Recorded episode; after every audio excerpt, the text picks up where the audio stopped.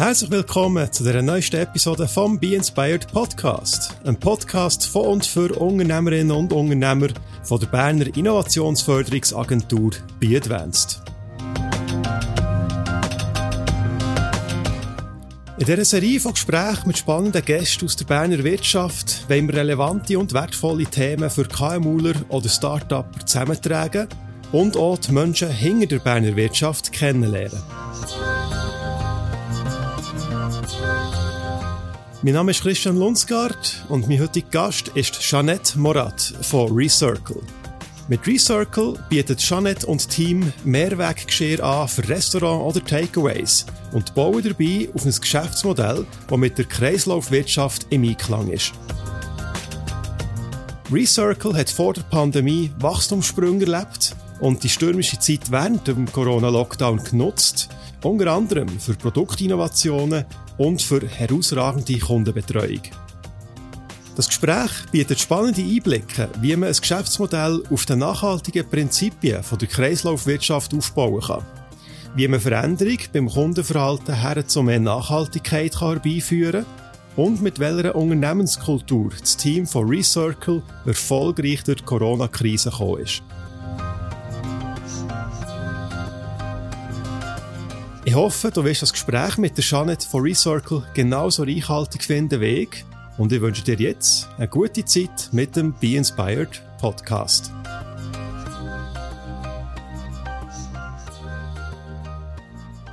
Herzlich willkommen, liebe Jeanette von Recircle für den neuen Be Inspired Podcast und freue mich sehr schon mit dir können über eure Firma, über eure äh, Reise als Firma zu reden, über Kreislaufwirtschaft und so weiter. Ich freue mich auf das Gespräch mit dir. Merci, ich auch, Christian. Ja, ich würde gerne mal gerade für Zuhörerinnen und Zuhörer anfangen, natürlich mit der Frage, wer ist oder was ist Recircle, damit alle wissen, von was wir da reden. Kannst du uns also ein bisschen äh, erzählen, was ihr macht, was eure Mission ist, vielleicht auch so ein bisschen, wie gross ihr seid im Sinne von Mitarbeitenden und so weiter, echt, dass die Leute so ein bisschen ein Gespür bekommen für wer Janet und Recircle ist. Ja, sehr gern. Also wir sind eine Firma, die Einwegverpackung aus dem Takeaway mit Mehrwegverpackung ersetzt. Und wir haben die Mehrwegverpackung entwickelt. Das ist äh, mit einem Schweizer Designer. Wir produzieren die in der Schweiz. Die ist sehr hochwertig. Ähm, eine Box kostet 10 Franken und äh, ein, ein Becher kostet 5 Franken. Es funktioniert aber im Netzwerk. Das heißt, die 10 Franken und die 5 Franken, die kann man, kommt man auch wieder zurück über, wenn man das Produkt wieder zurückbringt. Wir haben jetzt in der Schweiz fast 1800 Restaurantspartner. Wir sind am expandieren. Wir sind, äh, wir haben in Estland haben wir knapp 100 äh, Restaurantpartner. In Deutschland haben wir 450. Wir sind in Italien, in Dänemark und in Holland auch am Testen.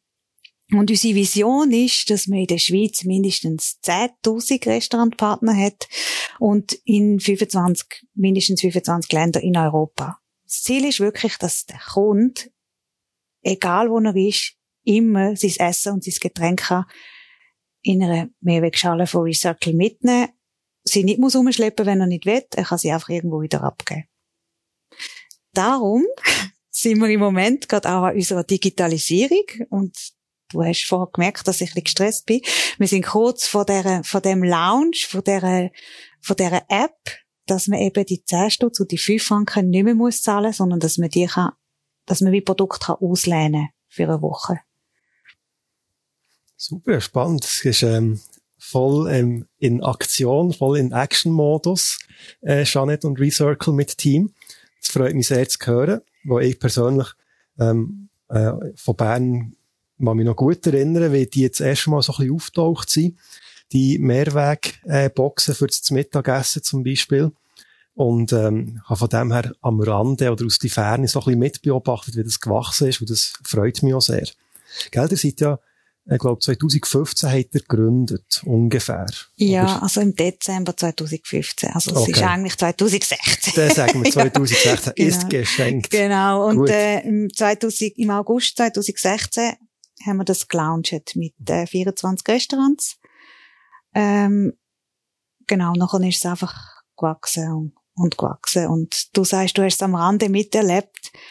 Für mich ist es das Größte gewesen, wo ich das erste Mal in der freien Wildbahn jemanden gesehen habe, der aus einer Box gegessen hat. Das ist so, yes! Ja, weißt du, wie cool? Ja, das ist super. Ja. ja.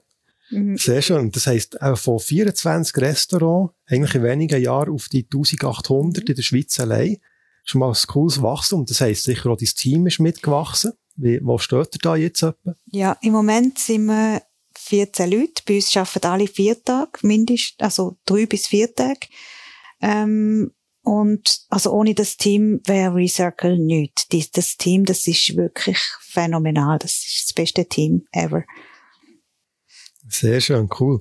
So kommt man natürlich viel äh, besser oder Sturm, äh, Sturm- und Drangphasen, wenn man gute Kolleginnen und Kollegen hat. Ja, und vor allem kann man einmal in die Ferien und der Laden läuft. Das Ja, finde ich auch sehr wichtig. ja, und das kann wahrscheinlich nicht manche Unternehmerinnen oder Unternehmer von sich behaupten, dass man äh, ganz getrost auch einfach mal kann sagen, ich übergebe das Schiff, ich gehe jetzt in die Ferien. Ja, das finde ich eigentlich wirklich das Wichtigste am, am Chef sein, ist, dass man eben ein Team hat, wo, wo man sich darauf verlassen kann, dass man eben mal Ferien machen Ja, das glaube ich. Und über dieses Team würde ich dann sehr gerne noch, noch viel mehr reden, oder auch über äh, euer Unternehmen und eure Kultur und eure Werte. Was, was mich am Anfang noch würde interessieren, ist auch so ein bisschen, ähm, eure, eure Problemstellung oder echt das Umfeld, wo ihr drin operiert, noch besser kennenzulernen.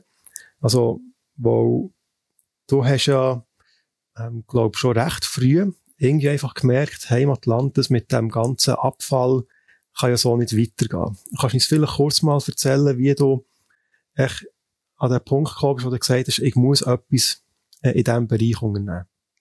Also das ist eine relativ lange Geschichte. Also ich bin mit 20 Reiseleiterin in Korsika und haben müssen Beachpartys organisieren und der Strand hat nachher einfach wirklich sehr schlimm ausgesehen und dort habe ich schon gedacht, mein Gott, da muss man da muss man etwas, jemand etwas machen. Dass ich denn das wird sein, hätte ich mir dort vielleicht noch nicht träumen lassen, aber dort ist eigentlich so die Idee gekommen, ja, mh, es ist ein Problem. Äh, nachher bin ich sind mir wie die Augen geöffnet worden für das auch. Ich habe nachher wirklich überall Müll gesehen. Eben schon vor 20, 30 Jahren hat es Plastik am Strand gehabt und in den Meer und in den Urwäldern und überall und in der Schweiz natürlich auch.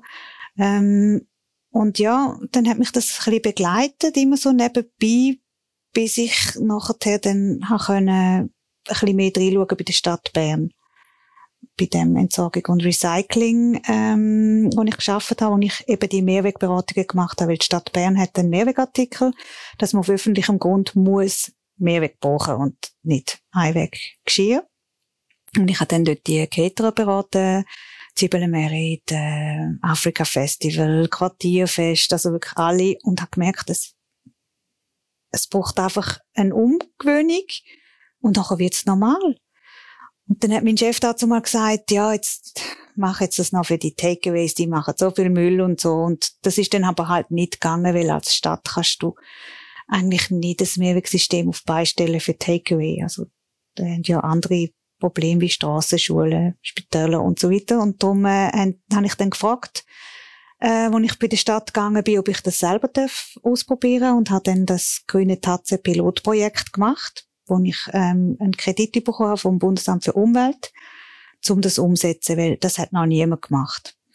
Und das ist wirklich auch noch eine lustige Anekdote, wo ich dann zu den Restaurants gegangen bin, go fragen, ob sie mal mit Mehrweggeschirr wollen, äh, probieren, haben mich alle zum Treuhänder geschickt, weil sie haben gedacht, sie Mehrwertsteuer. Also Mehrwertgeschirr und Mehrwertsteuer hat man, das ist, das ist, Mehrweg hat man nicht kennt. Also nicht so für Takeaway. Und da reden wir von eben in dem Fall so 2014. 14. Mhm. Gut. Mhm. Ja. Äh, dann habe ich 14, 15 eben das Pilotprojekt gemacht und die Stadt Bern ist immer sehr wohlwollend äh, auch äh, neben dran gewesen und hat immer geholfen mit der Un äh, Unterstützung kommunikativ und so. Ähm, und ja, nachher habe ich das äh, noch Masterausbildung nebenbei gemacht und mit dieser Masterausbildung auch Machbarkeitsanalyse wissenschaftlich begleitet. Und ja, dann ist einfach rausgekommen, ja, das braucht's. Das, äh, die Akzeptanz ist da von den Restaurants, von der Gesellschaft, von der Politik und so. Äh, und dann hätte ich das eigentlich gerne weitergeführt, dann habe ich aber verschiedene Sachen müssen ändern an der Box. Die Box ist nicht so gewesen, dass sie so lange gehabt hat, wie sie sollte und Geld habe ich auch keinen und Zeit habe ich auch keinen und darum habe ich dann ähm, das in Ruhe aufgeleistet und 2016 dann eben gelauncht. Spannende Geschichte. Und was hast du da in deiner Masterausbildung noch angeeignet? Ist das quasi das Betriebswirtschaftliche gewesen? Oder welche Komponenten hast du da reingeholt noch? Das ist umwelttechnisch. Vor allem, ich habe Master in Umwelttechnik und Management gemacht. Also Ökobilanzen lesen, wissen, wenn ist ein Service, also Dienstleistung oder ein Produkt ökologisch share. Also das ist ja ist ja nicht gesagt, dass Mehrweg besser ist. Also, wenn man zum Beispiel unsere Box nur einmal braucht und nachher fortschießt, dann ist sie nicht ökologischer als, als Einweg.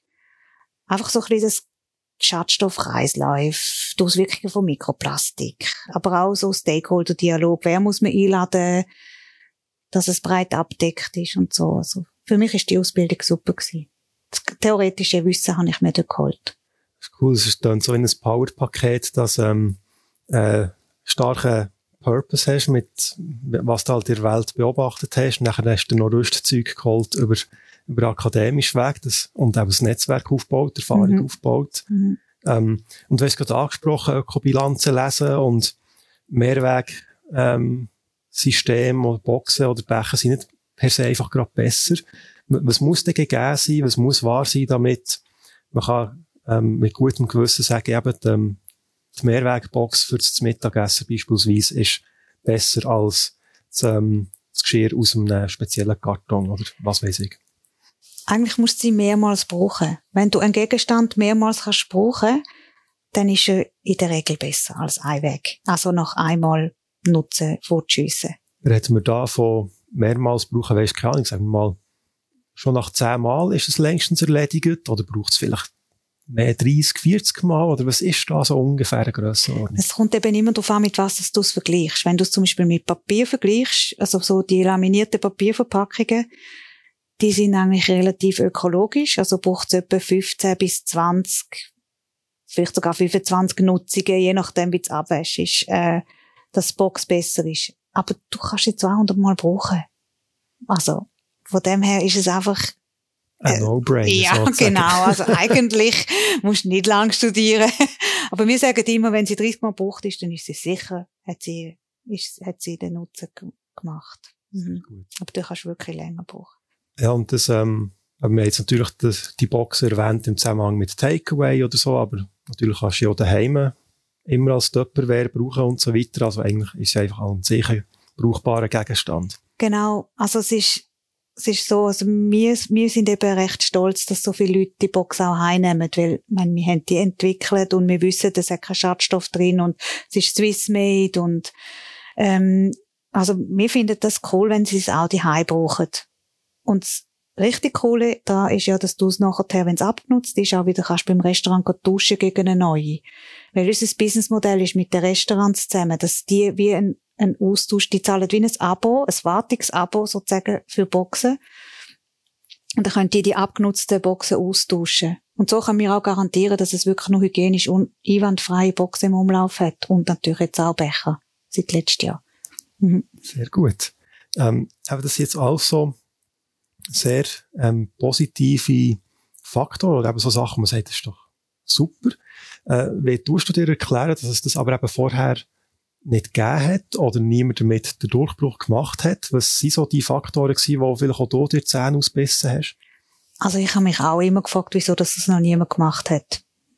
Weil es ist ja keine Technologie dahinter. Es sind einfach verschiedene Elemente kombiniert, oder? Ein gutes Produkt, ein Netzwerk und die Dienstleistung von dem Austausch und von dem Liefern dahinter. Und also ich habe mich auch immer gefragt, wieso nicht? Aber vielleicht ist es auch einfach der richtige Zeitpunkt gewesen, am richtigen Ort, das richtige Netzwerk, die gute Sprache verwünscht. Vielleicht ist es auch, weiß ich auch nicht, Farbe. ja, ja, das, ja. du sprichst jetzt viele Sachen an und da gehört man so ein bisschen raus, da werden wahrscheinlich viele äh, Unternehmerinnen und Unternehmer beipflichten. Natürlich, man gibt sich Mühe und arbeitet viel, aber letztlich gibt es auch die Unschärfe von Glück. Gewisses Glück, genau. Genau. Also, ähm, wo ich dann auf Geldsuche gegangen bin, weil auch wir als ökologisches Unternehmen haben dann, äh, einen Geldgeber gebraucht, also wir haben auch Kapital gebraucht. Und äh, am Anfang die Banken, die haben das nicht verstanden, dass man mit so etwas kann Geld machen und also es ist wirklich, es ist recht schwierig gewesen, um zu finden, wo an das äh, Businessmodell glaubt, weil ein Businessmodell für mobile Kreislaufprojekte, das hat es so noch nicht gegeben. Okay, jetzt hast du gerade das Beispiel gegeben mit äh, Finanzierung als Herausforderung, wo wahrscheinlich sich die Welt ein bisschen verändert hat oder das Verständnis gewachsen ist dafür, aber wahrscheinlich hast du ja auch du wie einiges dazugelernt, eben bei all den Schritten, die du vorher geschildert hast. Nehmen wir jetzt mal den Schritt von Pilotprojekt Grüne Tatzen zum Recircle als Firma mit dem Produkt, was es heute gibt. Ähm, wie kann ich mir das vorstellen? Ist es mehr ein iteratives Weiterentwickeln gewesen? Oder hat es noch immer radikale quasi Neuerfindungen oder Neustart gebraucht? Wie ist so der Lernschritt gewesen? Oder was hast du mitgenommen von diesen, äh, von dem grünen Tatzen äh? Ich habe natürlich schon viele Sachen während grünen Tatzen ausprobiert. Das ist vor allem, also wir haben die Box von der grünen Tatze, die haben wir auch entwickelt.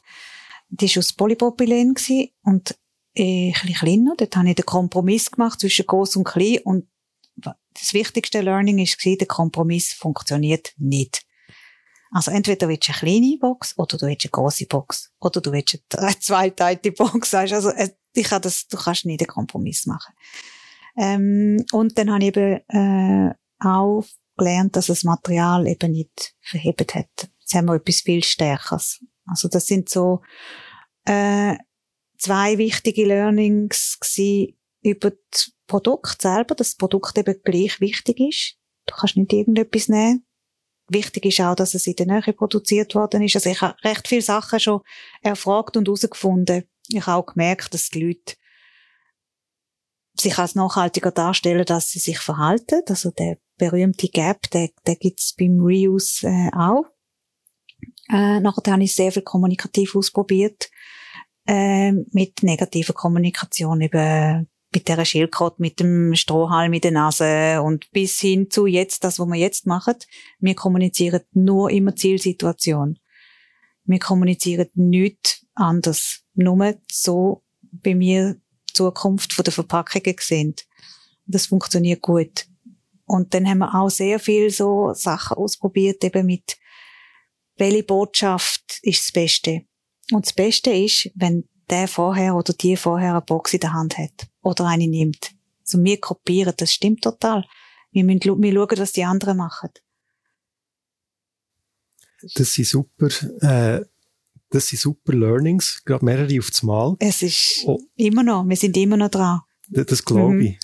Und was mir dabei aber auch auffällt, ist, ähm, wie vieles davon eben auch echt mit Kundenverhalten zu tun hat oder vielleicht mit Kundengewohnheiten. Bei Kommunikation würde ich sagen, geht es auch so ein bisschen Richtung Psychologie rein. Also von all diesen Learnings ist jetzt das Material das, was man vielleicht würde verbinden mit ah, da hat man Innovation betrieben, quasi neues Material entwickelt oder gefunden und so weiter. Aber all die anderen Sachen, das genaue Studieren von, wie tickt der Kunde, das sind seine Bedürfnisse, dort sind ja auch, das sind ja auch riesige Quellen von Innovationen, die halt vielleicht nicht technologisch sind, sondern mehr psychologisch oder, äh, oder ja. Und das äh, gefällt mir extrem gut. Ich finde, da kommen wir gerade so wie voll in, ins Thema rein von der Kreislaufwirtschaft, weil das Verändern von Gewohnheiten und Verhaltensmustern ist ja so eine von diesen Knacknuss-Thematiken, würde ich sagen, bei der Kreislaufwirtschaft oder beim Umdenken. Ähm, kannst du vielleicht kurz noch schildern für, für die, die es noch nicht so gehört haben bisher, Kreislaufwirtschaft, was ist mit dem Prinzip gemeint? Also bei der Kreislaufwirtschaft musst du schauen, dass die Kreisläufe geschlossen werden. Und es gibt den Materialkreislauf und es gibt den natürlichen Kreislauf. Also der natürliche Kreislauf ist ein Baum, macht das Blatt, das Blatt fliegt ab, wird wieder Nährstoff für den Baum, dass er wieder das Blatt produzieren kann. Und beim Plastik oder bei allen Materialkreisläufen musst du schauen, dass du das Material wieder überkommst und dass du das wieder kannst recyceln, dass du das wieder kannst verwenden. Und so kannst du Kreislauf schliessen und die Ressourcen im Loop behalten. Das ist eben das Wichtigste. Weil wenn dir, wir schmeißen so viele Ressourcen, verbrennen wir. Und das ist einfach schade, weil unsere Ressourcen sind, die sind endlich. Irgendwann haben wir kein Erdöl mehr und dann müssen wir irgendwie uns anders weiterhelfen und warum etwas wegschmeißen, wo man, wo man kann wiederverwenden. Und so ist, äh, also so machen wir das. Wir im Moment ähm, kaufen wir die Produkte für den Einkaufspreis zurück. Also die Produkte verlieren nie Wert. Wenn du eine Box hast, kannst du auch in fünf Jahren noch zurückgehen und kommst deine 10 Franken wieder rüber. Was wir nachher machen hinten ist, wir bringen das zurück zu unserem Produzent und den Deckel, den haben wir von Tag eins an, wir den wiederverwenden, wir den downcyclen und wir den für Betonteile wiederverwenden. Das sind so, äh, es ist so ein Plastikding, wo, wo du im Beton rein tust und wo nachher die, die Stäbe reingehen, wo die, die Metallstäbe, um das stabil zu halten. Das machen wir von Tag eins, also Zero Waste, der Deckel. Und die Box, da sind wir dran mit den Bundesämtern, um zu schauen, dass wir die, die wieder dürfen recyceln. Das ist sehr hochwertiges Material, dass man wieder 10, 20 Prozent in Boxen reinspritzen wo, wo man dann wieder verwenden kann. Da sollten wir dieses Jahr eine Antwort bekommen. Fantastisch. Das mhm. heisst, der Kreislauf als Wirtschaftsmodell oder als Gedankenmodell, so ein bisschen als Alternative vom, gegenüber am linearen Modell, wenn man so will, wo man irgendeinen Input hat, dann mhm. geht es halt durch eine Wertschöpfungskette und am Schluss gibt es Abfall. Mhm. Der eben schließt den Kreis.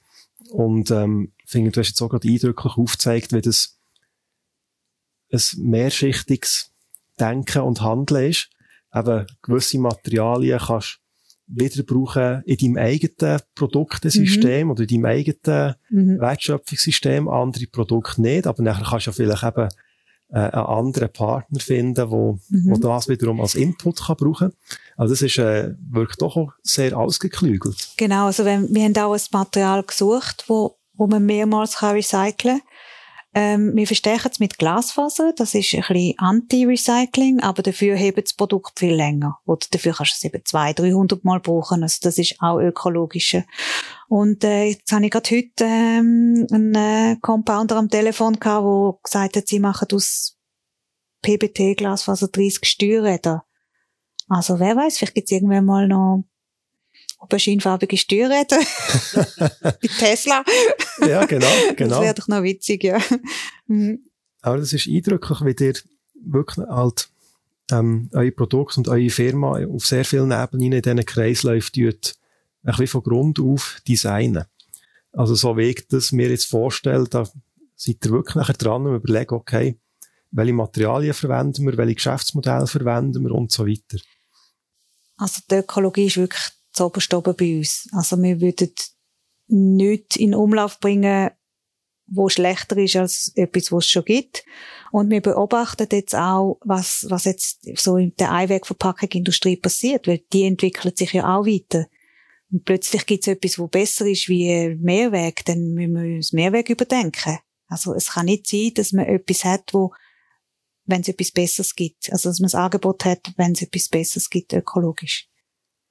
Das ist äh, sehr interessant, dass ihr eben das jetzt so von Grund auf aufgebaut habt und jetzt auch schon gerade sagt, falls mal Mehrwertgeschirr obsolet wäre oder es etwas besser gibt, dann müssen wir wieder oder mhm. wollen wir wieder umdenken. Da, da gehört ja eine grosse wie Agilität raus oder ähm, Getriebenheit eben eigentlich vom übergeordneten Ziel von der Nachhaltigkeit. Nicht Kreislaufwirtschaft als Selbstzweck, sondern als Mittel zum Zweck. Genau, also wir, wir schauen alles an, wo da die ersten äh, Konkurrenten in Deutschland gekommen sind, wo so voll äh, digital sind, wo jede Box dreimal muss gescannt werden pro Essen. Das erste, was ich gemacht habe, ist geschaut, wie viel Strom braucht ein Scan. Wie viel Strom braucht ein Transfer? Ich wäre das auch etwas für uns, oder? Und dann haben wir dann so uns überlegt und uns dann so aber entschieden, dass, dass wir das eben nicht wollen, die, die ganzen Datenmengen äh, irgendwo storen dass wir eine andere digitale Lösung haben, als jedes Mal scannen. Und dann gibt's jetzt auch schon Firmen, die so Automaten haben. Und da habe ich nachher auch, jetzt sind wir gerade eine Ökobilanz am machen mit einem Student, wo man eben mal anschaut, was ist ein ökologischer Automat? Wie viel Mal muss man eine Box da drin sammeln, dass äh, ökologisch amortisiert ist? Oder also wir schauen wirklich alles. Wir sind total Streber von der Branche. wir schauen alles an. Das ist irgendwie super. Mhm. Jetzt hast du auch gerade ähm, schon eine Art eine gewisse Varietät aufgezeigt von, wenn man jetzt von Kreislauf redet, äh, was es da für verschiedene Geschäftsmodelle gibt oder verschiedene Ansätze. Ähm, hast du da äh, vielleicht generell auch noch so ein bisschen mehr dazu zu sagen, was äh, eure Abwägungen sind, um eben euer Geschäftsmodell zu wählen und nicht ein anderes? Oder äh, da gibt es eben auch wieder so viele Möglichkeiten und so viel, wo du oder dir als Team müsstet irgendwie herausfinden, was ist jetzt der richtige Weg? Wie geht ihr da vor, um die Abwägungen zu machen? Also erstens mal haben wir sehr gute Kostenkontrolle. Also wir wissen, was, was kostet. Wie viel Personal braucht man. Und, ähm, eben um das Wachstum haben, können zu stemmen, haben wir natürlich auch müssen Finanzpartner finden. Aber unser Modell ist äh, ein bisschen anders als das, was jetzt auf dem Markt ist. Und was eben cool ist bei uns, ist, je mehr dass es genutzt wird, desto mehr können die Gastronomen sparen. Also die, die können rechnen, die, die äh, machen bei uns mit. Weil, wenn du Pay-per-Use hast, dann zahlst du jedes Mal 20 Rappen. Also, du zahlst eigentlich gleich viel wie für, für Einweg. Und bei uns, je mehr, dass du die Recycle Box genutzt wird, desto weniger Einwegkosten hast. Und das ist eben das Schöne und das ist auch unser Ziel. Wir wollen wirklich die, die, die Veränderung von Einweg zu Mehrweg, wenn wir so tief wie möglich halten, das, das, also Kosten so tief wie möglich halten. Das ist natürlich auch eben für die Viralität vom Produkt hilft nicht nur die quasi auffällige oder wiedererkennbare Farbe, sondern es hilft auch, eben die Incentivierung in den Geschäftsmodellen, dass man auch da clever ist oder auch da Innovationen reinbringt. Genau. Also was, was natürlich ist, ist, wenn, wenn man, wenn man Recycling nicht viel braucht als Restaurant, dann sind wir teuer. Oder dann ist unsere Flatrate ist dann teurer als Einweg. Aber schon ab 10 Nutzungen pro Tag oder sogar weniger, je nachdem, wie teuer das ein Einweg ist, ist es eben günstiger, mit Mehrweg zu arbeiten. Also das ist so ein bisschen der Unterschied zwischen uns und anderen. Interessant. Jetzt noch mal einen Sprung zurück zu etwas, was du vorher angesprochen hast. Nämlich, ähm, wir haben zum einen eben Geschäftsmodell, die zu einer Kreislaufwirtschaft müssen passen Natürlich das Produkt, Produktionsmethodiken und so weiter. Und dann hast du aber auch noch ähm, angesprochen, halt, logischerweise braucht auch der Finanzierung. Jedes Unternehmen braucht Finanzierung. Und das hat bei mir so die Frage ausgelöst, wenn man jetzt sagt, die Kreislaufwirtschaftsmodelle müssen ja können funktionieren im Wirtschaftssystem, wo wir halt insgesamt haben. Und wie, was würdest du sagen, was muss sich da ändern, damit eben die Kreislaufwirtschaftsmodelle äh, besser können, können durchstarten oder sich besser können einfügen im Ganzen und nachher eben beispielsweise nicht bei Finanzierung irgendwie äh, plötzlich äh, geschlossene Türen sein, weil man die Modelle nicht kennt oder so. Mhm. Was muss sich da wieder im Gesamtgefüge ein verschieben, damit sich besser verträgt miteinander, oder wie man dem so sagen? Also ich finde, wir Startups, wir müssen schon ein Businessmodell haben, das verhebt. Also, wo man kann nachher rechnen Also das ist mal das Erste. Also das Businessmodell Subvention, was auch ein paar von meinen Konkurrenten anwendet, das würde ich als Bank wahrscheinlich nicht finanzieren. Aber das ist, das ist ein Modell, wo, wo jetzt kursiert. Ich finde aber auch Kreislaufwirtschaft kann man so, ein Businessmodell so machen, dass es eben Gewinn abwirft. Es muss Gewinn abwerfen. Und das ist, das ist Punkt Nummer eins. Also wir müssen uns schaffen, äh, wir Startups und KMUs. Und das zweite ist, ähm, Geldgeber dürfen nicht mehr nur ein finanzielle, finanzielle Ziel haben. Man muss Ökologie oder Soziales, also die Nachhaltigkeitsthemen, äh, die müssen reinkommen. Und das bedeutet halt, dass man halt vielleicht ein bisschen weniger Zins hat oder vielleicht ein bisschen weniger Rendite oder etwas, äh, dass man eben das Geld wieder kann investieren kann. Und vor allem, was das Wichtigste ist, die müssen langfristig sein. Also die, die, die Partnerschaften, die Finanzpartnerschaften, die müssen langfristig sein. Also wir können, wir haben zehn Jahre Zeit, um unseren, unsere Darlehen zurückzahlen. Weil wir können gar nicht so schnell so viel Gewinn machen, weil es verliert ja nie an Wert, das Produkt. Oder es tut sich ja mit dem Netzwerk, mit der Größe, mit der Masse. Da, da machen wir, verdienen wir unser Geld. Und darum finde ich wirklich, dass die Langfristigkeit, die, die Next Generation Denkweise, die muss noch in der Finanzwelt ankommen, in meinen Augen. Jetzt hast du gerade explizit auch Finanzwelt mhm. als Beispiel genommen. Was siehst du eigentlich schon noch außerhalb vom Finanzthema für, äh, für Bereiche, wo man wo sich ein Umdenken würde lohnen oder Potenzial würde eröffnen? Also wenn ich ganz ehrlich bin, ich sehe fast alles, was ich anschaue, wo man könnte besser machen könnte. Also es gibt so viel zu tun. Man kann es so einfach besser machen. Aber ja, also ich, ich glaube, ich glaube aber auch, wir sind im Moment im Aufbruch. Ich spüre wirklich einen Aufbruch. Es gibt so viele nachhaltige Startups und es gibt so viele gute Ideen rum und ähm, vor allem auch in der EU gibt es jetzt die Sustainable Funds und so. Also ich habe schon das Gefühl, in den nächsten zehn Jahren werden wir da komplett neue Welt vorfinden. Du rechnest mit der ähm, ja, Revolution ist vielleicht das falsche Wort, Evolution, oder wie man ihm jetzt halt soll sagen, aber du rechnest da mit grossen Sprüngen und Fortschritt. Wie, wie tust du das jetzt quasi kontrastieren mit mehr Menschen, die ja eher Gewohnheitstiere sind und jetzt eben der ja auch sehr viel Erfahrung gesammelt hat mit Kundenverhalten, Gewohnheiten, die man hat. Und eben, es ist zum Teil ja schwierig, äh, schon mal jetzt bei dem Thema äh, Verschiebung von linear zu Kreislaufwirtschaft, das ähm, quasi rational, theoretisch sich zu überlegen, aber nachher ist es dann nochmal ähm, hartnäckiger oder langsamer, nachher wirklich auch das Verhalten zu ändern. Mhm. Was ähm, habt ihr da beobachtet, eben, wenn es darum geht, dass äh, sei es Kunden wie Restaurant oder Nutzer, also Endnutzer, die aus, dem, aus der Box die essen, was äh, habt ihr da über die letzten Jahre herausgefunden, wie so die Veränderungsprozesse ähm, funktionieren? Mhm, also wir haben hier einen Ansatz, wo wir eigentlich seit von Anfang an verfolgen. Und zwar, also wir kreieren eine neue Ökoroutine. Also das Ziel ist, dass es einfach normal wird.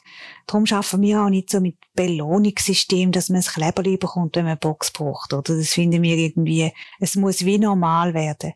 Und für das gehen wir immer gleich vor. Wir, haben, wir sprechen den Kopf an, also wir geben Ökobilanzen, wir geben Umweltfakten, äh, wir geben Information, dass das Hirn das kann verstehen, wieso dass das besser ist. Aber wir wissen ja, wenn nur das Hirn das weiß, dann nachher laufen wir gleich nicht in die richtige Richtung. Also sprechen wir auch das Herz an. Also darum, es muss gut aussehen. Es ist eine schöne Qualität. Es muss sichtbar sein. Man muss ein Zugehörigkeitsgefühl haben. Es muss einfach sein, weil wir sind ja voll, oder? Wir haben auch Angst, wenn man jetzt so eine Box nimmt, ah nein, dann muss ich die nachher abwaschen oder irgendwo zurückbringen und so. Und Darum, es muss einfach sein. Es muss sichtbar und einfach sein. Und das Dritte ist eben auch sehr wichtig. Also wir haben Hirn, Herz. Und das Dritte ist, wir ebnen den Weg. Also wir machen es eben einfach. Wir, wir schauen, dass wir so viel äh, Ausgaben und Rücknahmestellen haben wie möglich. Darum machen wir jetzt auch unsere App oder darum machen wir jetzt dann auch Rücknahmeautomaten. Also es muss, es, es muss ganz einfach sein. Der Weg muss geebnet sein. Wenn du in ein Restaurant reingehst und du Violett siehst, dann weißt du, ah, da kann ich die Box nehmen. Oder das, das ist so, das sind so die, die drei Pfeiler, wo man immer bei jeder Kommunikation schauen, dass die drei angesprochen werden.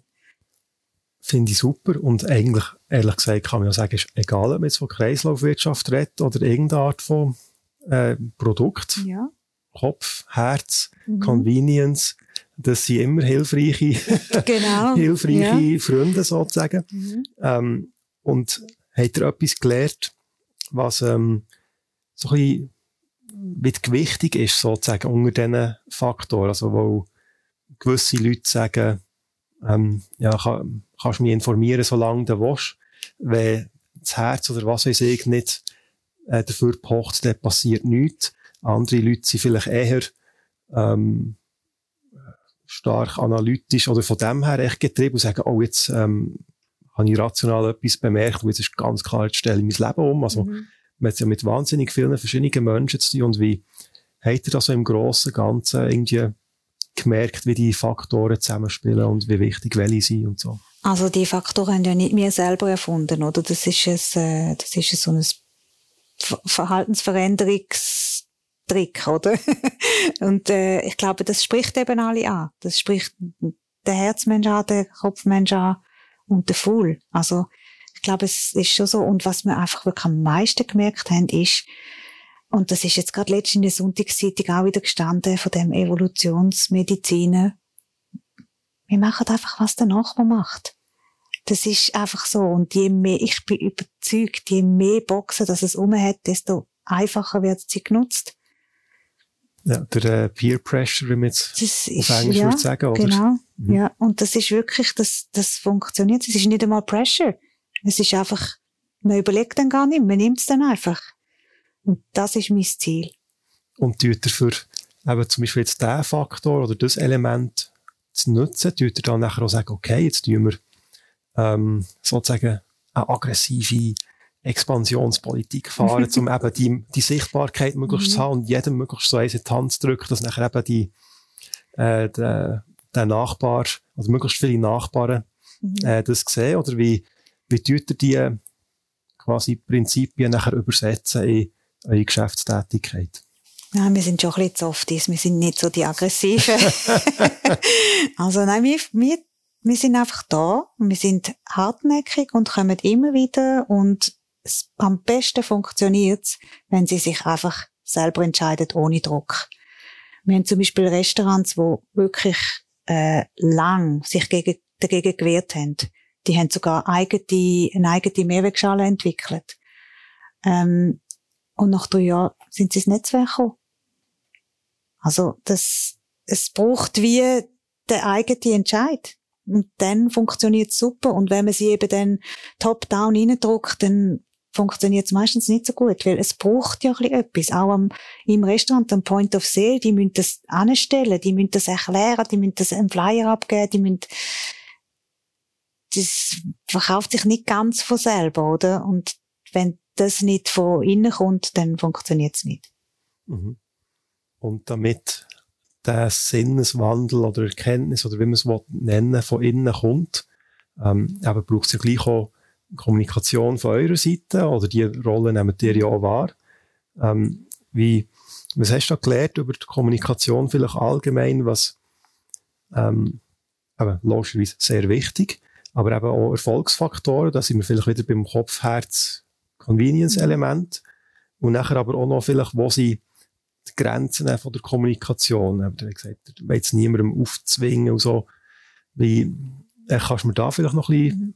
Mehr erzählen? Also unser Sales Cycle ist, hat sich jetzt verändert durch Covid, das muss man sagen. Also, und am Anfang sind, bin ich sind wir das Zweite gewesen. Also zuerst allein, dann das Zweite, dann das Dritte. Also wir sind nicht irgendwie so Heerscharen, die da ausgeschwärmt sind über die Schweiz, ähm, wir sind wirklich Klinken putzen. Also wir sind, wir gehen zu den Restaurants, erklären denen das, schicken denen Muster, läuten nachher wieder an. Also wir sind ganz normale Aussendienste Mitarbeiter. Und so hat sich natürlich dann auch angefangen umzusprechen, oder? Dann haben wir sehr gute ähm, PR gemacht. Also wir sind immer wieder in der Presse, man hat es immer wieder davon gelesen. Dann haben wir eben unsere sehr wichtigen grossen Key-Accounts gewonnen. Es machen ja alle grossen Kantinengruppen mit, weißt die, die Mensen, die Mehrwegsystemgastronomie, äh, die machen alle mit für ihre, für ihre Personalrestaurants. Wir können Mikro gewinnen, wir können Coop gewinnen. Das gibt uns wie Due Diligence, das gibt uns wie äh, das Gütesiegel. Das ist es, ja, es ist ein Vertrauen da, oder man kennt es, es ist Branchenlösung. Da kann man problemlos zusagen, die, ähm, ja, die, die, die, die halten, was sie versprechen, oder? Ja, das genau. ist, das ist, das ist, das ist wirklich ein langsamer Aufbau gewesen. Also da haben wir äh, über fünf Jahre dran gehabt, dass, dass wir wirklich als Branchenlösung wahrgenommen werden.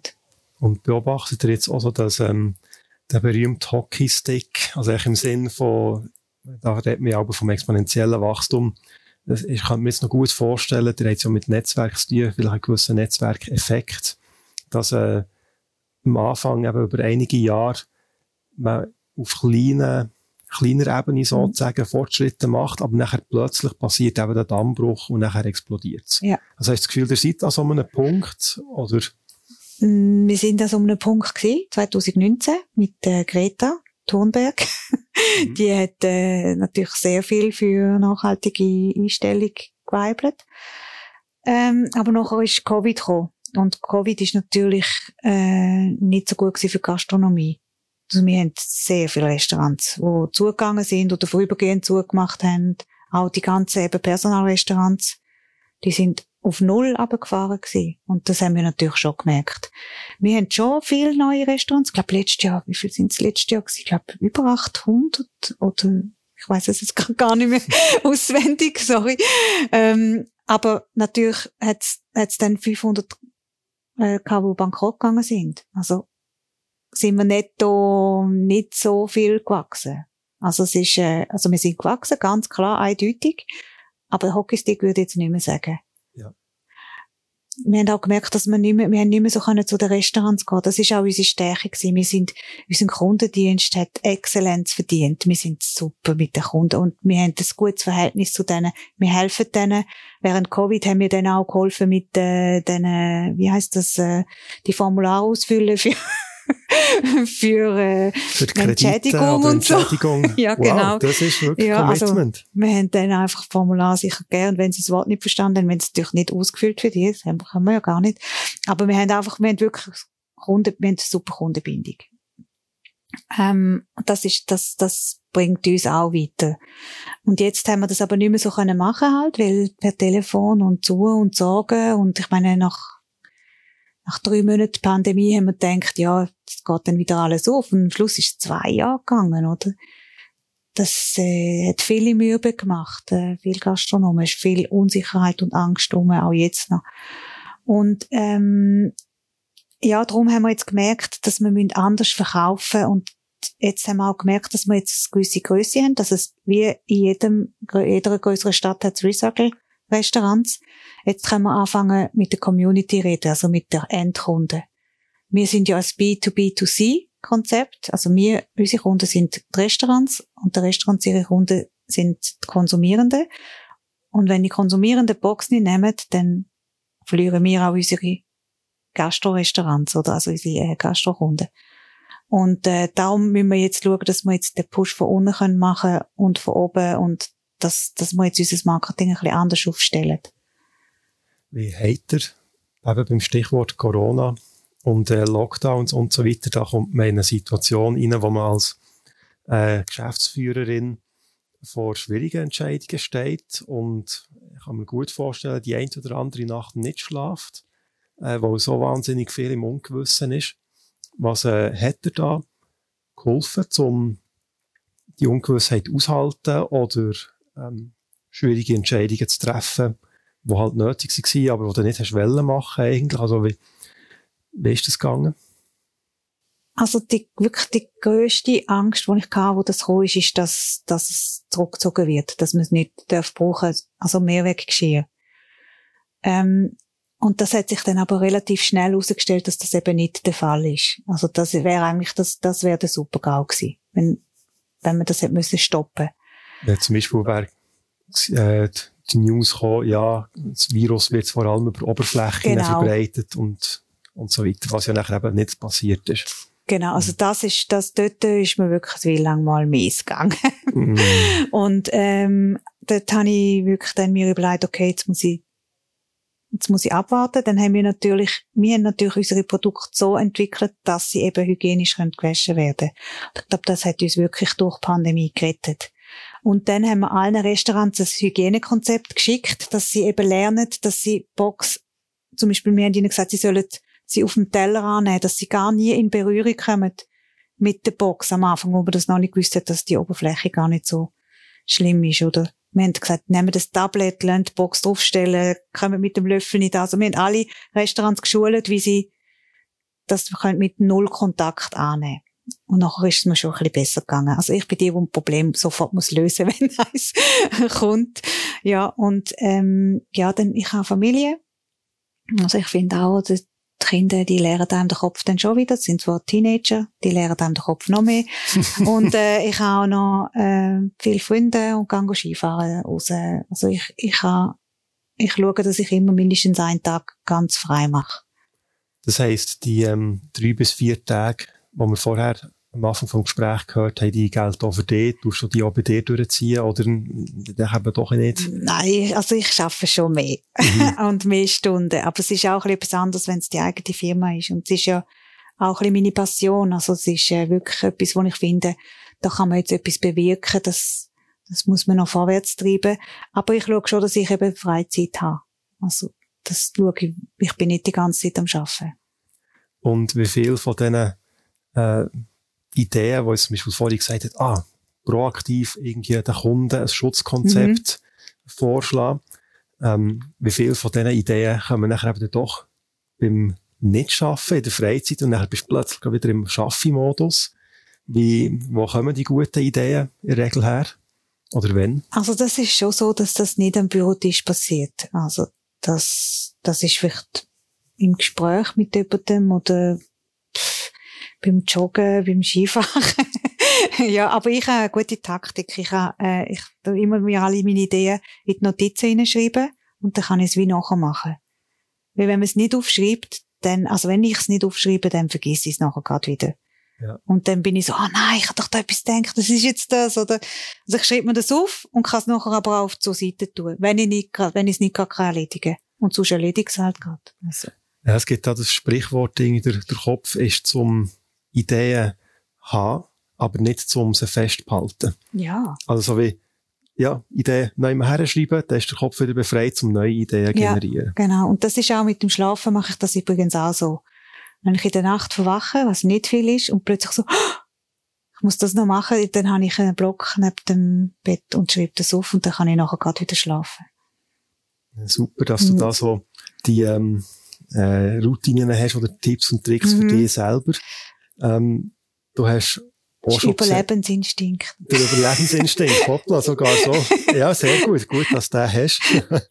Und wie, ähm, was sind so die, die Sachen, die in dieser Hinsicht, also ich höre da ein starkes Bedürfnis raus, ähm, jetzt nehmen wir mal ein bisschen das abgelutschte Wort Work-Life-Balance, aber ich, ich höre da ein Bedürfnis von dir raus, dass da äh, ein balanciertes wohlergehendes Leben möglich ist, irgendwie, wie, ähm, du hast bei dir ja sogar einen Chief Happiness Officer äh, im Team.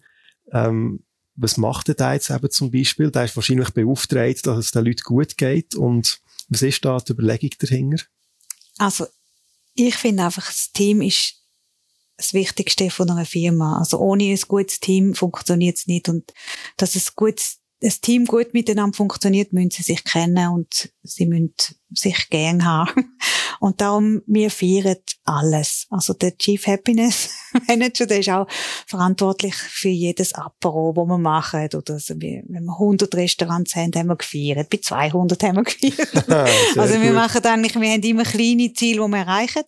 Wir haben auch, ähm, zum Beispiel am Geburtstag kommt jedes Geschenk über und also äh, machen einiges im Monat machen wir eine große Teamsitzung.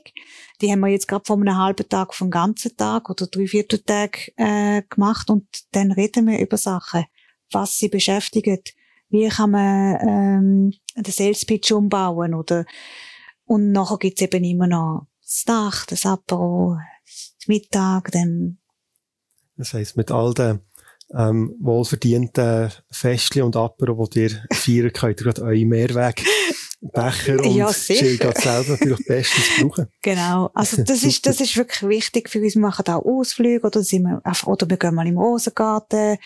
Also es ist wirklich, das, das schweißt unser Team extrem zusammen und es macht darum auch mehr Spaß und man hilft einander auch mehr, wenn man einander gut kennt. Ich kann mir gut vorstellen, also gewisse Zuhörerinnen oder Zuhörer würden vielleicht sagen, ja, was ist das für ein äh, äh, lauere Betrieb oder was ist das für ein ähm, da für einen Festbetrieb und so weiter. Aber du machst es ja nicht einfach. Das hat mir im Gespräch ja gehört. Du, du, hast, du machst dir deine Gedanken und du machst es ja nicht echt nur, ja, soll den Leuten einfach gut gehen und sonst ist es egal, sondern das macht ja auch eben etwas aus für die Resilienz oder mhm. für den äh, Zusammenhalt oder für einen Elan, der mit Arbeit reingeht. Das sind so die Vorteile, die du im, im Alltag siehst, die da jetzt eben dank dieser Investition sozusagen zurückkommen. Also wir sind, wir, wir sagen uns nicht einmal Familie. Also wir sind ein Team von Sportlern, die zusammen für den Sieg äh, kämpft, sozusagen. Oder so sehen wir uns. Und wer viel leistet, der muss auch belohnt werden. Und darum haben wir das, haben wir das so gemacht. Und das Team schätzt das. Die kommen immer an die Anlässe oder eben, wenn wir irgendwo hingehen, Adventure Room und so. Und ich glaube, das, das ist wichtig für das Team, dass, dass es sie zusammenschweißt. Wir sind, wir sind in einer speziellen Situation. Wir sind Pioniere. Wir machen etwas, was sonst noch niemand gemacht hat. Ähm, es, es braucht, es braucht irgendwie einen gewissen, einen gewissen Zusammenhalt und den hast du nicht, wenn du sie nur lässt arbeiten. Also wir müssen, wir müssen alle zusammen können Sachen ausdiskutieren und über auch mal ein bisschen Spass haben. Also wir sind nicht die ganze Zeit am Festen, oder? Aber ja, sonst hättet ihr nicht ähm, eben, äh, das, das volle Wachstum hergelegt. Genau, ja. Mhm. Aber ich finde, Spass muss sein. Und wenn jemand gern schafft, es ist ja nicht nur die Arbeit selber, die wichtig ist, sondern es ist auch der Arbeitskollege, es ist auch das Verhältnis zum Arbeitskollegen oder zum, zum, zum Chef oder zur Chefin. Ich finde das extrem wichtig, dass, dass man das fördert. Und gerade so kommt man nachher eben wahrscheinlich durch eine schwierige Zeit durch, wie ja. die Corona-Zeit, die für euren Betrieb auch mit viel Ungewissheit mhm. verbunden ist, und ja, der, da laufen nicht gerade alle davon und suchen sich einen neuen Job, sondern dann gibt man dem noch eine Chance, ja. Und was eben richtig cool ist, an meinem Team ist eben auch, sie haben, wir haben so das Prinzip von Freiheit und Verantwortung. Also sie können wirklich, wir, wir können alle alles machen. Das ist eben auch das Coole. Wenn, wenn jetzt jemand eine gute Idee hat auch wenn es irgendwie ein Praktikant ist, der sechs Monate da ist, spielt keine Rolle. Wenn er eine gute Idee hat, dann spiegelt das mit ein, zwei im Team und nachher kann er das umsetzen. Außer es kostet ein paar Millionen, oder? Dann natürlich nicht, oder? Aber wir können viel so, wir machen viel so MVPs, oder? Dann probieren wir wieder etwas aus. Und das sind immer das, dann so Arbeitsgruppen. Und die können dann das alleine umsetzen und alleine ausprobieren. Und kommen den Fame über, wenn es funktioniert. Und wenn es nicht funktioniert, müssen sie im ganzen Team erklären, wieso dass es nicht funktioniert hat, weil dann lernen alle. Das ist total spannend, wie, wie sich jetzt das gekehrt hat, seit, seit, man, seit man das Prinzip Freiheit und Verantwortung hat. Und dann haben wir nochmal etwas Cooles gemacht. Das ist auch einfach noch ein guter Tipp. Wir reden nicht mehr über Probleme. Wenn jemand ein Problem hat und kommt motzen, dann lässt niemand zu. wir reden nur noch über Lösungen. Also, und das sieht man, das machen wir jetzt seit fast vier Jahren und das, das hat alles gekehrt. Das gibt gerade eine ganz andere Diskussion. Das heisst, man, man lässt einander natürlich schon zu, aber wenn man jetzt irgendeinen Sachverhalt hat, dann längt es nicht, wenn man das Gespräch eröffnen mit einem Problem, sondern man hat für sich eine Lösung sich genau. ausdenkt. Das muss nicht die fertige Lösung mhm. sein, aber zumindest mit dem mhm. ins Gespräch reinkommen. Mhm. Genau, das kehrt alles. Du hast kein Gemotz. Nie. das ist wirklich, das ist, das ist ein wirklich wichtiger Tipp. Das sollten mehr Büros machen. Super. Und jetzt das äh, Freiheit und Verantwortung, da, wie, wie übersetzt sich das jetzt wieder in eine sozusagen Organisationsstruktur? Also, das, äh, ich kann mir jetzt auch noch vorstellen, das bedeutet ja, ähm, wenn man jetzt quasi ein Gärtchen-Denken hätte oder ein Silo-Denken oder so, wo mit klare Zuständigkeiten, dann ähm, gerade man ja lang immer in die Quere. Mhm. Wie, wie ist es möglich, dass das eben nicht passiert, sondern dass, da, dass sich das irgendwie scheinbar so völlig organisch äh, sich anpasst irgendwie? Also die, die natürlich eine Kommunikationsidee haben, die gehen dann schon eher zum Kommunikationsteam oder zum äh, um die Idee besprechen. Also die Teams gibt's an sich schon, oder also, die Zuständigkeiten? Ja, es hat eigentlich, jeder hat so seine Spezialität und das, das ist auch noch ein bisschen das Finden gewesen. Am Anfang haben alle alles gemacht und jetzt merken wir, das ist vielleicht nicht so gut, es passieren zu viele Fehler. Man effizient, wir, das ist ja das Wichtigste, oder dass wir unsere Abläufe so effizient wie möglich gestalten und es kann aber auch nicht sein, dass nur jemand etwas macht, weil das ist langweilig. Und jetzt haben wir wirklich so, das haben, sind wir jetzt immer ein bisschen dran gewesen. Und jetzt haben wir so relativ gut draussen, wer kann was, wer macht was gern. Und dann kann die Person auch das machen, was sie kann und was sie gern macht. Und dann hat sie viel mehr Freude.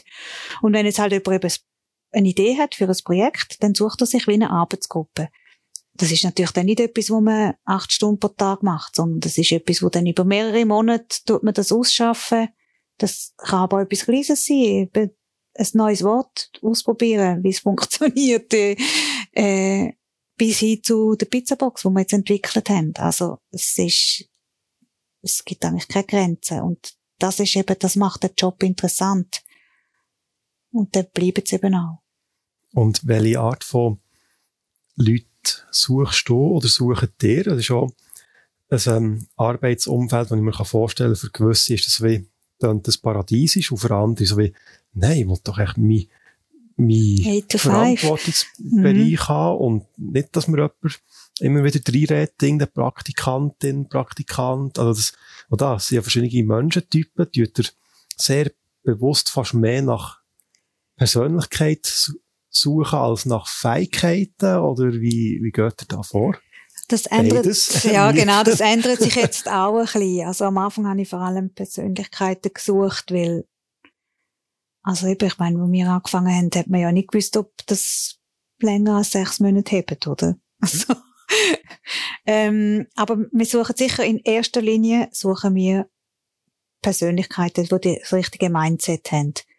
Es ist so ein bisschen eine Start-up-Mentalität. Also jemand, der gerne Routine hat, der wird bei uns nicht glücklich werden.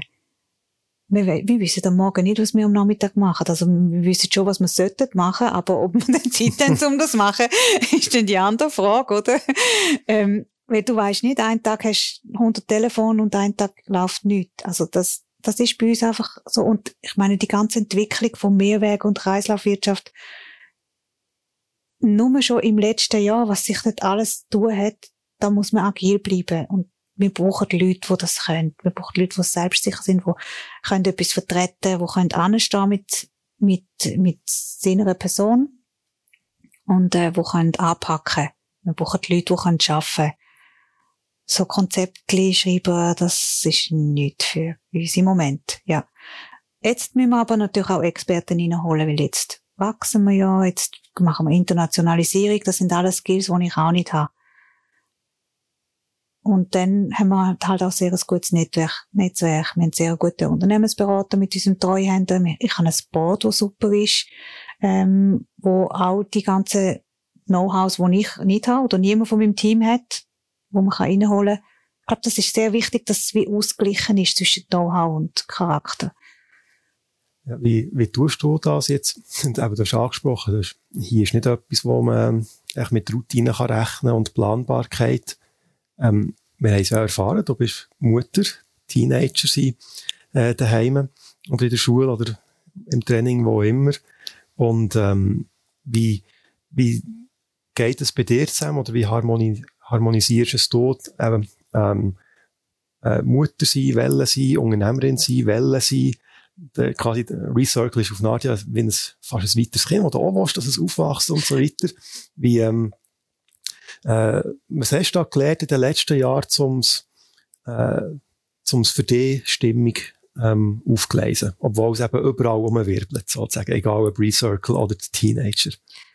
Also eins ist sicher eben der mobile Arbeitsplatz. Also ich kann auch die am Abend um 10 Uhr noch arbeiten, wenn ich mag. Also das, das ist, glaube ich, das Wichtigste als Mutter, ähm, dass man eben, dass man auch mal die arbeiten kann. Ich glaube, das hat uns Mütter gut tun, dass wir jetzt das mehr machen Genau, und ähm, ja, also ich habe meine Kinder auch selbstständig erzogen. Also wenn ich jetzt mal am Mittag nicht die bin, 15 und 17, schauen die selber. Also, oder sie wärmen sich etwas auf, oder also das ist auch wichtig, dass man lernt loslassen und eben es halt das Fifi einmal noch geht sein. Dann hängt halt die Wäsche noch einen Tag länger. Das äh, finde ich wichtig. Und eben, ich finde es auch wichtig, dass Kinder wissen, was die Eltern schaffen. Also die, dass sie wissen, was ich mache. Meine Tochter und mein Sohn sind beide schon helfen, go Kuvert einpacken oder Päckchen machen oder etwas. Das finde ich auch wichtig, dass das nicht etwas Abstraktes ist. Und wahrscheinlich gehen sie nachher irgendwie in die Schule sagen, hey, cool, meine, meine Mami mm. und meine, wobei Teenager, Teenager, Ja, und es ist eher so, die Ökomutter ist nicht so cool. Also für die Tochter schon, aber für den Sohn, der findet eher, ja, ein neues Handy. okay, dann würde jetzt lieber das neue Handy haben und nicht Kreislauf und so weiter. genau, kein okay. äh, braucht's. Mhm, okay. Ja, ja, genau. Ah, Nein, aber es sind, äh, also, sie wissen schon, dass, dass es etwas Spezielles ist, was wir jetzt mit Recircle machen. Mhm. Aber eben stolz, ja, eben, es ist sowieso das Alter. ja. Okay. Und nachher geht's ja noch einfach die als, als Mensch, als Person, du hast gesagt, mal, mal in die Berge gehen oder auch Zeit für dich, wie, wie tust du die Räume wie schaffen oder vielleicht sogar verteidigen, weil eben, da sind so viele Sachen rundherum, wo deine Zeit wollen, deine Energie wollen, wie tust du die da abgrenzen? Ähm, also etwas ist vielleicht auch noch interessant zu erzählen. Wenn man ja ein Startup gründet am Anfang, dann denkt man nur an das. Und da können sich die Freunde auch ein bisschen nerven. Also nicht nur Familie, sondern da, da, da, das ist einfach immer im Kopf und da, da redet man immer drüber. Und das habe ich auch müssen lernen, dass ich halt eben wirklich nicht über das Arbeiten rede. und jetzt ist es wieder gut. jetzt machen es wieder ab mit mir. Aber ähm, eine Weile lang ist, äh, ist das, bin ich sicher super mühsam gewesen. Und ich bin, das geht jedem Gründer so. Das ist so eine Phase, wo so intensiv ist. Äh, und in dieser Phase lernt man nachher auch, dass es eben, dass man kreativ bleiben und eben auch effizient, dass man sich eben muss Auszeiten nehmen. Und das mache ich wirklich ganz bewusst. Und das heisst nachher konkret, ähm, ich tue das Handy in Flugmodus oder ich Mhm. nehme es gar nicht erst mit. Oder Mhm. weißt, wie kann man sich, was sind so deine verlässlichen äh, Tipps und Tricks? Also ich tu's, also nur in der Nacht auf Flugmodus oder stelle es ab, aber am Tag, ich schaue es einfach nicht an. Weil ich es könnte ja auch ein Kind sein, das anläutet, oder meine Mutter oder irgendjemand, also ich stelle es nicht ab. Ähm, aber ich mache nichts. Also ich stelle es Teams und Mails und so, das, das, das stelle ich ab und dann schaue ich auch nicht. Aber ich kann das relativ gut, dass ich einfach mal sage, heute schaffe ich nicht. Und dann schaue ich aber gar keine Mail, Mails an nichts. Sehr gut. Du hast die Selbstdisziplin in dem Fall. Ja, Äh, technologisch ist ja nichts dran, um immer wieder reinschneuken, aber es ist die Selbstdisziplin. ja, oder auch am Abend irgendwann nach dem 10 Uhr, wenn ich nicht an etwas gerade dran bin, dann schaue ich nicht mehr rein. Obwohl ich könnte ja noch schnell, nach dem 10 vor 10 noch schnell, aber das mache ich einfach nicht mehr. Weil es, die Welt geht nicht unter. Ich bin kein Herzchirurg, wo irgendjemand stirbt. Ich, ma- wir machen das Mehrwegsystem, oder? Das kann auch bis zum nächsten Tag warten. So ein bisschen, vielleicht so ein bisschen, auch ein bisschen demütig. Also eben das, was wir machen, das ist super, aber die Welt geht nicht unter, wenn wir jetzt das Mail nicht lesen oder beantwortet. Du hast ja jetzt eben das Recircle gegründet als ähm, Mutter, als ähm, Frau mit schon viel Erfahrung, mit vielen Stationen. Und ich glaube, so häufig tut man auch wie fälschlicherweise wahrscheinlich Start-up-Gründung, Firmengründung eher assoziieren mit, ah, das sind die, äh, die ganz Jungen, die irgendwie mit 20, 25, was weiß ich, ähm, irgendetwas starten und wo sie eben noch keine Verantwortung haben, keine Verpflichtungen, volles Risiko und so weiter. Und da würde mich jetzt wundern, das sind natürlich Mutmaßungen und Spekulationen, aber wenn du jetzt vergleichst, Gründerin, wie sie jetzt gemacht hast, versus äh, Janet als Gründerin mit 20, 25, was wäre anders gelaufen oder was würdest du ähm, vielleicht auch dieser ganz jungen Gründerin empfehlen und so weiter? Also, also ich bin schon immer Großmutter in, de, in diesen Start-up-Treffen. ähm, aber es ist eigentlich gleich. Also ich fühle mich nicht ausgeschlossen oder irgendetwas, äh, gar nicht. Eher, dass es so wenig Frauen hat, das finde ich eher traurig. Ähm, also ich habe eigentlich nie den Plan gehabt zum Gründen. Ich habe spontan gegründet, weil, weil es nicht anders gegangen ist.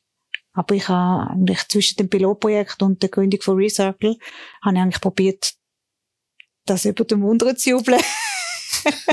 also, bin zum Beispiel zu dem Mikro gegangen und gesagt, wenn du nicht das machen, oder, ähm, ja, weil ich eigentlich, mh, gar nicht, es ist einfach, ich bin, ich hätte nicht gedacht, dass ich das kann. Also, ich habe mir das gar nicht überlegt. Und ähm, nachher habe ich halt niemanden gefunden und dann habe ich es ist irgendwie schade, dass jetzt das alles steht und man könnte eigentlich nur noch aufs Knöpfchen drücken. Und dann habe ich einfach gefunden, ja gut, dann mache ich es halt. Also, es ist, es ist mehr so eine Gründung gewesen. Glaube, mit 20 hätte ich keine Firma können gründen Also, das müssen schon spezielle Typen sein, die so früh gründen. Was hast du das Gefühl, was was macht jetzt auch der Unterschied, wenn du jetzt sagst, mit 20 Jahren hätte ich nicht können oder nicht wollen. Und jetzt ist es die Erfahrung, ist es Weisheit, ist es, äh, was ist es? Es ist einfach, weil ich es auch können. Ich hatte die Idee gehabt, ich habe die Fähigkeiten gehabt, ich habe das Netzwerk gehabt. Ich glaube, wenn ich das mit 20 gehabt hätte, hätte ich wahrscheinlich mit 20 auch gegründet. Aber dort habe ich einfach noch andere Sachen im Kopf gehabt, oder? Aber ich glaube, man muss zu gründen. Also es gibt schon so, so Leute, die schon von ganz klein auf eine Firma gründen, aber ich glaube, das sind sehr wenig. Ich glaube, die meisten Gründer, die rutschen irgendwie dort hin. Eben, gute Idee, richtiger Zeitpunkt, richtiges Netzwerk, richtige Einstellung, richtige Ausbildung. Und hast sicher auch schon Leute, oder hat es auch schon Leute gegeben, die entweder für dich gedacht hast oder jemandem sogar empfohlen hast, du nicht gründen, wird nicht Unternehmerin oder Unternehmer wo kann ja, würde jetzt, ich würde jetzt mal sagen, es ist nicht für jeden oder für jede ähm, eine gute Idee. Ähm, wie ist es dir da gegangen? Hast du auch schon explizit gefunden, nein, das macht jetzt gescheiter? Nein, das würde ich nie sagen, weil da, da kann man ja auch Kräfte führen, wenn man gründet. Ich meine, das muss man alles selber machen, das muss man sich alles erarbeiten, das, das, da wächst man dran. Also ich, ich glaube, das würde ich jetzt nicht jemandem sagen, mach's nicht. Wirklich nicht. Ich würde vielleicht dann helfen, wenn es nicht klappt, trösten und so. Ich meine, das hat ja jeder Gründer. Jeder Gründer hat 50% Chance, dass es nicht klappt. Mit dem muss man können leben. Mir ist das immer klar gewesen. An sich würde ich dir auch noch gerne Gelegenheit geben, wenn du irgendetwas wettest, noch ansprechen, wo ich jetzt nicht als Frage quasi den Stellpass gegeben habe. Gibt es etwas, wo du wettest, ähm, noch von dir aus irgendwie zum Gespräch machen? Ähm, etwas, was ich jetzt gerade erst letztens gelernt habe und wo, wo ich vielleicht könnte mitgeben, so als Tipp ist, dass man einfach kann fragen, wenn man etwas braucht. Da fällt einem kein Stein aus der Krone. mir ist jetzt so viel Gutes passiert in letzter Zeit. Ich habe so viele gute Leute kennengelernt, weil ich einfach gefragt habe, du kennst schon jemanden, der das kann? Und, oder kennst du jemanden, der das hat? also das, das finde ich, das ist etwas, wo man als Unternehmer viel mehr machen sollte. Einfach fragen und dann sich das Wissen oder das Netzwerk oder die Finanzen, die kommen einfach viel leichter, wenn man fragt. Das ist vielleicht so mein Tipp. Schön. Das ist doch mal ein mhm. Schlusswort, würde ich sagen, und tut schön den Bogen schließen von einem für mich sehr reichhaltigen und schönen Gespräch. Merci vielmals, Jeanette, für deine Zeit und alles, was du mit uns teilt hast. Merci dir, Stian.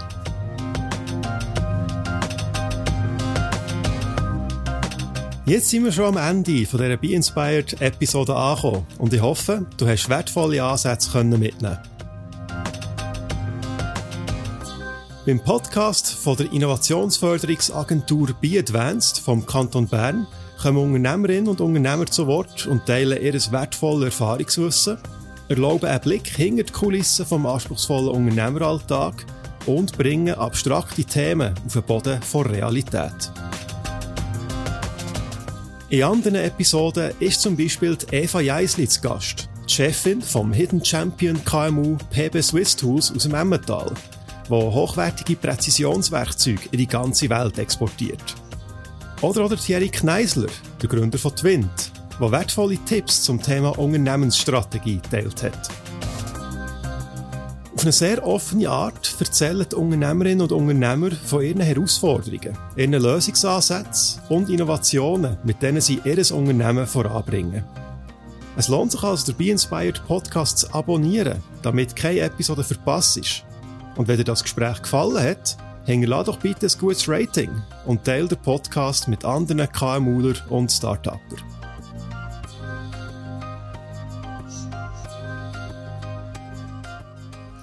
Und falls dich die Folge jetzt inspiriert hat und die voller Elan im Unternehmertum widmen dann lohnt sich ein Besuch auf der digitalen Berner Vernetzungsplattform beconnected.ch. Das ist www.be-connected.ch. Dort findest du allerlei wertvolle Unterstützungsangebote für Unternehmerinnen und Unternehmer, für Firmen von jeglicher Größe, von Gründerberatung bis zur internationalen Expansion. Gang auf beconnected.ch schauen und ich würde mich freuen, wenn du bei der nächsten Episode wieder mit dabei bist. Mein Name ist Christian Lundsgaard und ich wünsche viel Erfolg bei deiner Auseinandersetzung mit der Kreislaufwirtschaft.